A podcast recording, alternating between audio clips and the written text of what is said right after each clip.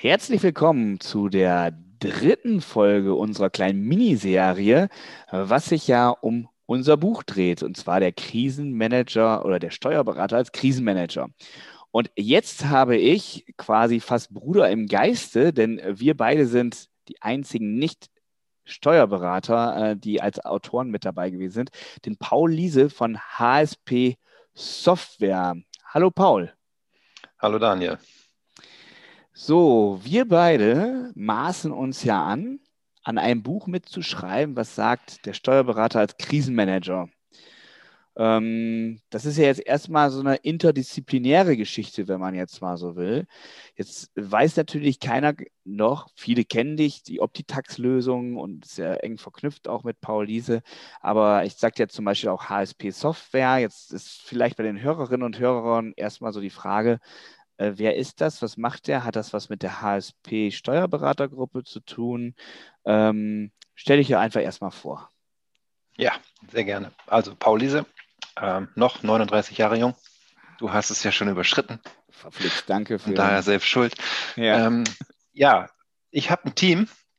Wir sind mittlerweile knapp 30 ähm, junge Männer und Frauen, die gemeinsam sich vorgenommen haben, Medienbrüche abzuschaffen. Und das Ganze fing an im Jahr 2011, als wir eine Software entwickelt haben, um die E-Bilanz als Datensatz an die Finanzverwaltung zu schicken und uns dort mit Taxonomien beschäftigt haben und festgestellt haben, dass man mit Taxonomien ganz viel machen kann, was auch hilft, Medienbrüche eben abzuschaffen, wo heute noch viel Zeit und Energie teilweise verwendet wird, um Sachverhalte zusammenzutragen und Dritten zur Verfügung zu stellen. So, und ähm, in dem Kontext sind wir auch seit dem Jahr 2018 viel mit Steuerberatern im Kontakt, was das Thema Verfahrensdokumentation betrifft. Und wir haben aus der Verfahrensdokumentation mehr und mehr das Thema Prozessdokumentation gemacht, was auch dann im Abfall eine Verfahrensdokumentation bedeutet, aber aus der Sicht einer Prozessdokumentation immer Vorteile bzw. Mehrwert bietet und liefert. Und deswegen fand ich das spannend, als ich gefragt wurde, ob ich mitschreiben darf einfach mal in dem Bereich, in dem Thema meine Erfahrungen mitzuteilen und wie man so etwas angehen kann. Okay. Ähm, das heißt, du bist da ähnlich wie ich. Du hörst dir bestimmt von 20 verschiedenen Steuerberatern pro Woche, oder die Zahl ist jetzt mal äh, egal, hörst du dir an, welche Herausforderungen sie haben, welche Gedanken sie gerade haben, welche vielleicht auch nicht gerade um die Ecke denkenden Thematiken sie gerade haben, weil sie halt ja auch häufig in bestimmten fachlichen Themen gefangen sind, nenne ich es jetzt mal. Ähm, hast du das auch so ähnlich wie bei mir, dass alleine durch manche doofe Fragen, die gestellt werden, viele Steuerberaterinnen und Steuerberater auf einmal leuchtende Augen kriegen und irgendwie ja, viel entspannter wirken? Ja, absolut wenn man das Thema Verfahrensdokumentation nimmt, dann denkt man immer erst, das ist ein Riesenaufwand. Gerade gestern hatte ich das Vorrecht, mit einem ähm, Berater sprechen zu dürfen, der mir erzählt hat, sie schreiben schon seit einigen Jahren Verfahrensdokumentation, aber jede Verfahrensdokumentation ist immer 20 bis 25 Stunden Aufwand. Und aus den Erfahrungen der letzten Wochen, wenn ich mit Kanzleien plus Mandant live eine Dokumentation schreibe, sind wir nach drei Stunden ungefähr bei 70 bis 80 Prozent Fertigstellungsgrad. Und diese leuchtenden Augen entstehen dann dadurch zu sehen, okay, die Methodik ist das Thema, wie ich etwas erfasse und dann runterschreibe. Ähm, und dass ich über die Methodik viel schneller und effizienter an Inhalte komme, die ich relevant sind und die ich brauche. Und die mir dann auch wiederum helfen, jetzt kommt der Schlag zum Buch, die mir dann helfen, zu optimieren, zu verbessern. Nicht nur innerhalb meiner Kanzlei, sondern auch den Mandanten in seinen Prozessen, in seinen Themen. Und das ist halt spannend zu sehen, diese, diese Lernkurve, wie auf einmal durch einen ganz anderen Blickwinkel Ideen entstehen, auch beim Berater, was er denn daraus machen kann. Das finde ich übrigens einer der Sachen, warum ich auch mir anmaße zu sagen, auch Steuerberater coachen zu dürfen. Ähm, die ganze Gruppe der Steuerberater ist meiner Meinung nach sehr in so ein nennen wir es mal, goldenen Käfig gefangen, häufig. Äh, es gibt verschiedenste Netzwerke, wo sich Steuerberater untereinander austauschen, äh, die ihre eigenen Gedanken ausgeben, es sind fachlich hochkompetente äh, Leute, die dann da sind. Aber gerade dieses Interdisziplinäre, halt auch gerade von der Softwarebranche und von den Prozess- optimierenden Branchen auch einfach mal die Dinge anzunehmen, weil die halt sich stetig immer reflektiert haben, um nicht nur die Ergebnisse für den Mandanten oder Kunden zu optimieren, sondern auch sich selbst zu optimieren, um Skalierungseffekte zu generieren, um, äh, wie du schon sagtest, Medienbrüche auch darzustellen äh, oder zu vermeiden. Und da sind einfach andere Branchen viel weiter. Und das habe ich festgestellt, das kann man super in die steuerberatende Branche mit hineingeben. Und dann gibt es einen riesen Lernkurve und einen riesen Hebel, den die auf einmal haben, damit alles einfacher und besser funktioniert. Ja. Okay. Ähm, wie sieht es bei dir aus mit dem Buch? Äh, wenn ich jetzt dein Kapitel lese, was nehme ich denn da als äh, Leserin oder als Leser mit?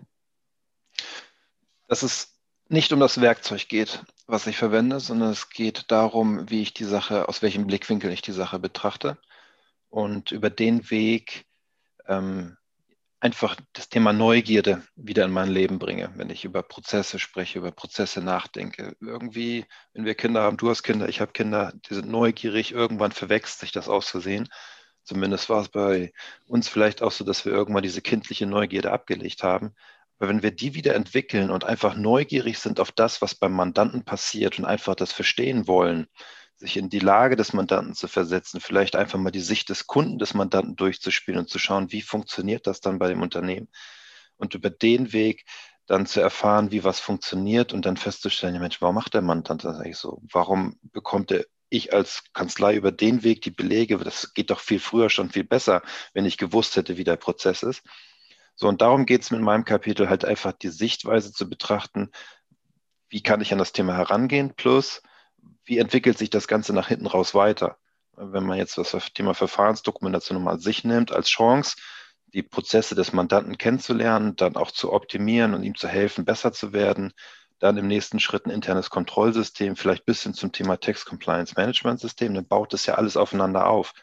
Und darum geht es ja zu sagen, was ist die Basis, von welcher Ebene komme ich, wie entwickle ich das und wie komme ich in die nächsten Ebenen Stufen, wenn ich das mit meinem Mandanten machen möchte. Und es bedeutet ja auch, wenn ich meinem Mandanten helfe, seine Prozesse zu optimieren, dass sich das ja in, in zwei Punkten niederschlägt in der aktuellen Situation. Der Mandant überlebt, wenn er vielleicht schon in einer schwierigen Situation ist, weil ich ihm geholfen habe, Prozesse zu streifen, Kosten zu senken, was auch immer. Oder es führt dazu, dass er halt auch vielleicht mehr Umsatz machen kann, dadurch mehr Überschuss und so weiter, neue Geschäftsfelder entdeckt, wo ich als Kanzlei, als Berater natürlich auch in der Folge wieder von profitiere. Von daher ist die Hilfestellung des Mandanten ja nicht nur für den Mandanten, sondern auch für mich als Berater. Ja, ich glaube, diese Interpretationen haben ja immer mehr Steuerberater auch, auf jeden Fall mit denen wir arbeiten, die sich bei uns melden, die ja sagen, ähm, solange es meinem Mandanten gut geht, geht es mir auch gut. Und äh, deswegen geht es ja, ja auch in diese Bereiche hinein. Da ist es, also der alte Schlagsteuerberater habe ich häufig mitbekommen, die, oder auch die Mitarbeiter vor allen Dingen in den Kanzleien, die ticken häufig noch so, dass sie sagen, okay, wir sind dafür zuständig ab dem Zeitpunkt, wenn die Zahlen, das Papier und die Informationen in die Kanzlei kommen. Ab dem Zeitpunkt beginnt unsere Wertschöpfung. Und ich meine, bei dir und bei mir ist es ja so, wir gehen ja den Weg anders. Wir sagen, die Wertschöpfung passiert eigentlich schon bei dem Mandanten. Wie wird überhaupt das Produkt erzeugt? Wie laufen die Prozesse? Was passiert, wenn der Postbote hineinkommt? Wie, äh, wie werden dann die Dokumente eingescannt oder zur Verfügung gestellt? Wie laufen die Freigabeprozesse? Das sind ja alles Thematiken, die sollte jeden innovativen Steuerberater ja auf einem gewissen Level interessieren weil er darüber viel besser auch Beratungsansätze findet, als in Anführungszeichen, ich mache es jetzt extra schlecht, tote Zahlen zu reiten. Ja, absolut. Wir hatten jetzt vor zwei Wochen einen Fall, da haben wir einen Mandanten komplett papierlos bekommen, wo wir gar nicht mehr drüber nachdenken mussten im Nachgang, wie werden Papierbelege digitalisiert. Weil einfach in der Prozesskette vorneweg schon festgelegt wurde, dass etwas umgestellt und geändert wird und dadurch gar kein Papier mehr entstehen kann. So, und wenn man einfach dem Mandanten sagt, hier ist die Plattform, über die möchte ich künftig die Belege haben, damit es keinen Pendelordner mehr gibt und dergleichen, dann habe ich immer noch nicht den Prozess des Mandanten optimiert. Aber wenn ich den Prozess kenne, weiß ich, was ich vielleicht tun kann, um es noch effizienter zu nutzen. Und das habe ich zum Beispiel häufiger mal erlebt. Und dann ist es cool, dann ist es quasi ein Abfallprodukt, dass dann die Informationen digital in meiner Kanzlei kommen. Ähm, ich habe jetzt Abfallprodukt jetzt mit Gänsefüßchen, das hört man jetzt natürlich nicht, ähm, angezeigt. Äh, weil das ist ja genau dann eine Folge dessen.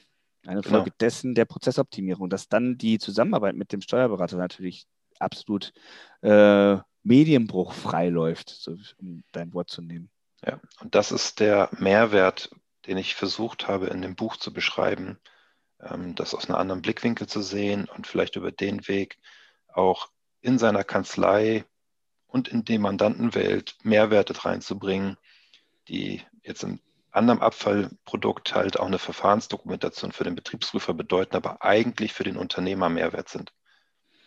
Okay, man könnte es dann doch so zusammenfassen, wenn ich neugierig bin, wie mein Mandant seine Wertschöpfung durchführt innerhalb seines Unternehmens, ich mir das anschaue, angucke, teilweise bewerte, habe ich schon mal zwei Abfallprodukte, die da rauspurzeln. Das eine ist die Verfahrensdokumentation und das andere ist die durchgängig digitale Zusammenarbeit mit dem Mandanten. Ja, plus das Potenzial für mich als Berater, den Mandanten zu begleiten, Prozesse zu optimieren in der Zukunft. Weil ich stelle ja erstmal das Ist fest. Und dann kann ich aus dem Ist ableiten, wie könnte das Soll aussehen. Und jedes Projekt, was ich dieses Jahr machen durfte, es gab immer Optimierungspotenzial. Ja. Okay, ja, natürlich. Ich meine, welches Unternehmen ist schon so prozessoptimiert, äh, dass es da keine Potenziale gibt? Und da muss man natürlich auch sagen, ist der Steuerberater auch immer in einer guten Situation, weil er halt sehr nah dran ist. Er darf sich die Richtig. Prozesse angucken, er darf auch mal die Zahlen sehen, wie dies kalkuliert wird. Und da haben ja viele Unternehmen, gerade im kleinen und Mittelstand, ja die möchten ja nicht unbedingt irgendeinen Unternehmensberater mit noch dabei haben, der äh, dann diese Informationen auch nochmal auseinander nimmt. Ich würde behaupten, der Steuerberater hat jetzt gerade die Chance und durch die Pandemie äh, stark beschleunigt, die Chance zum Digitalisierungsberater zu werden, weil er halt über den Weg die Zusammenarbeit und die Prozesse kennt und dann über den Punkt dann auch sagen kann, das können wir so und so lösen. Mhm.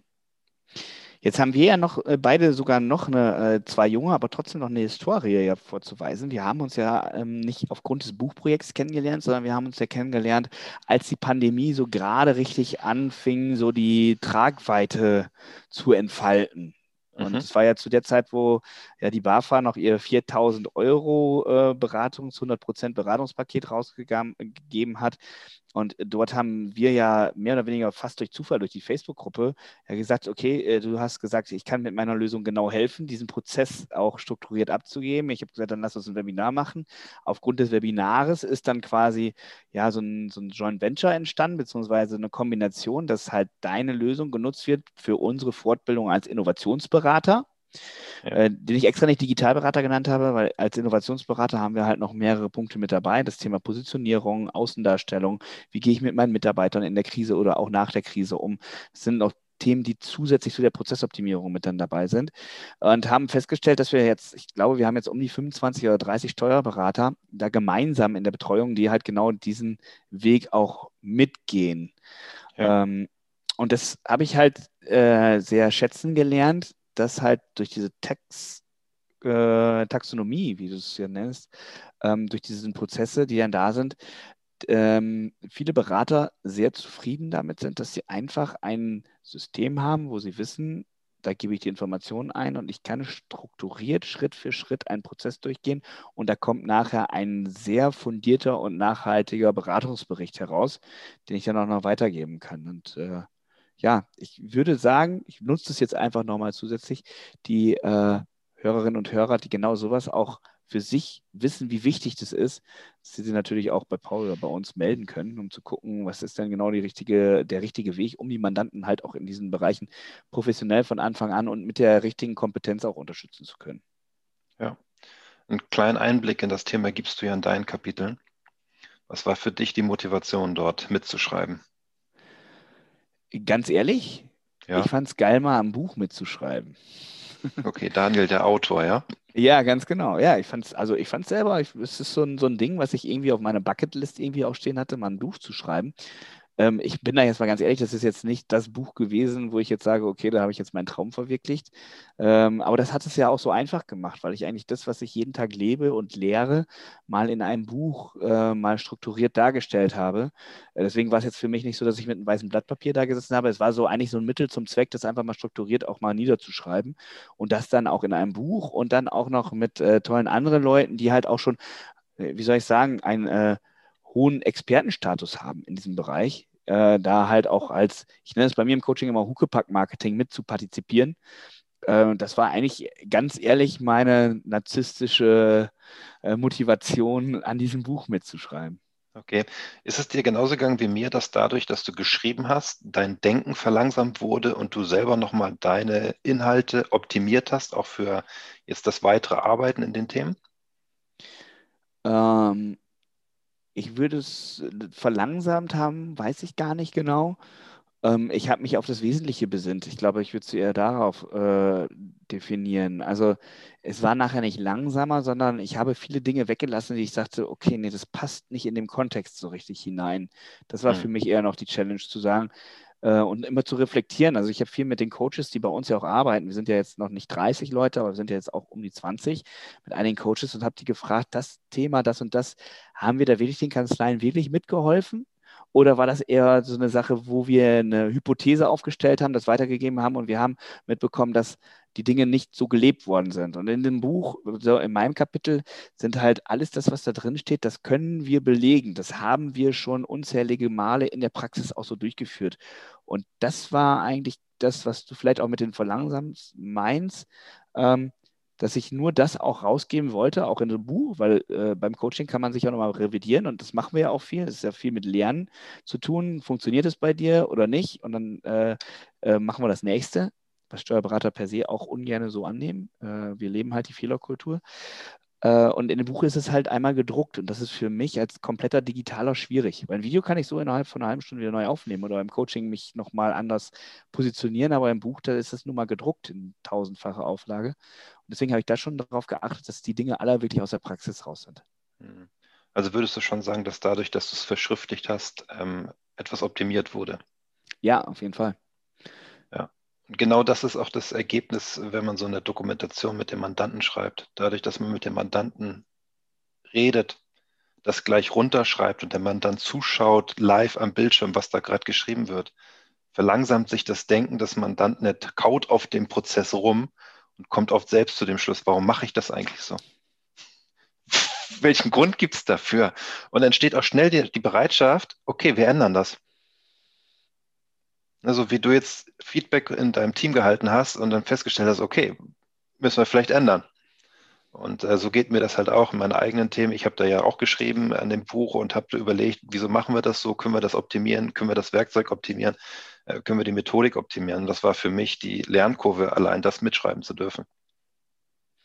Ja, also halten wir mal fest, Resümee ist, wenn man es aufschreibt und weiß, man macht es vielleicht sogar auch sogar für andere Leute, die es lesen könnten, oder man hat einen Berater und überlegt sich dann über die Prozesse, dann ist man auch ehrlicher zu sich selber, wenn ja. man es dann einmal sieht.